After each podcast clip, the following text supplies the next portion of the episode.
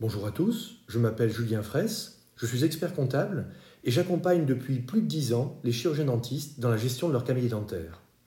Aujourd'hui, nous allons évoquer ensemble les placements de trésorerie. Dans un contexte de marché financier volatile, toute décision en matière de placement de trésorerie doit être mûrement réfléchie. À ce titre, je vous recommande, avant toute décision d'investissement, de vous poser les questions suivantes. 1. Quelle est votre propension au risque? Chaque produit financier possède intrinsèquement un niveau de risque qui lui est propre. Il est donc indispensable, avant toute décision de placement ou d'investissement, de connaître le support du produit financier qui vous est proposé par votre conseiller financier. Deuxièmement, quel est votre horizon de placement? À court terme? À moyen terme? À long terme? Ou à très long terme? C'est en fonction de la stratégie patrimoniale définie que vous serez amené à choisir vos placements et non l'inverse. Troisièmement, quel est le degré de liquidité de votre investissement?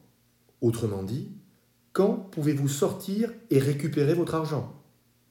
Quatrièmement, quelle est la fiscalité applicable aux placements sélectionnés?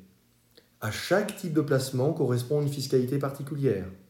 En fonction de leur nature, ils peuvent être taxés soit lors de leur souscription, soit à la sortie, soit défiscalisés à l'entrée et à la sortie, ou enfin imposés de façon ordinaire dans la catégorie des revenus de capitaux mobiliers. Quels sont les facteurs clés de succès d'un placement financier réussi? Tout d'abord, il faut faire preuve d'esprit critique. Ne pas prendre pour argent comptant les commentaires ou explications qui peuvent vous être donnés par des pseudo-gourous de la finance. Allez à l'essentiel. Niveau de risque, durée, liquidité, fiscalité.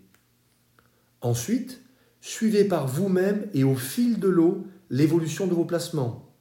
Ne confiez pas aveuglément à des tiers le soin de disposer de votre patrimoine. Autre point essentiel, ne succombez pas aux sirènes de la défiscalisation. En matière immobilière, privilégiez l'emplacement. Pour ce qui est des supports actions, prenez le temps d'analyser le secteur d'activité de l'entreprise, son exposition au risque, son management, les données historiques et prévisionnelles de celle-ci. Enfin, n'investissez pas dans un produit financier dont vous ne comprenez pas les tenants et aboutissants. Son apparente complexité est souvent source de pièges et de risques non affichés. Soyez pragmatique. Enfin, demandez avis et conseils à votre cercle proche. Si vous êtes chirurgien dentiste et que vous voulez optimiser la performance de votre cabinet dentaire, je serai ravi de vous accompagner. Pour me contacter, vous pouvez vous rendre sur mon site web en cliquant sur le lien dans les notes de cet épisode. Et si cet épisode vous a plu, n'hésitez pas à le partager. On se retrouve bientôt pour un prochain podcast. Au revoir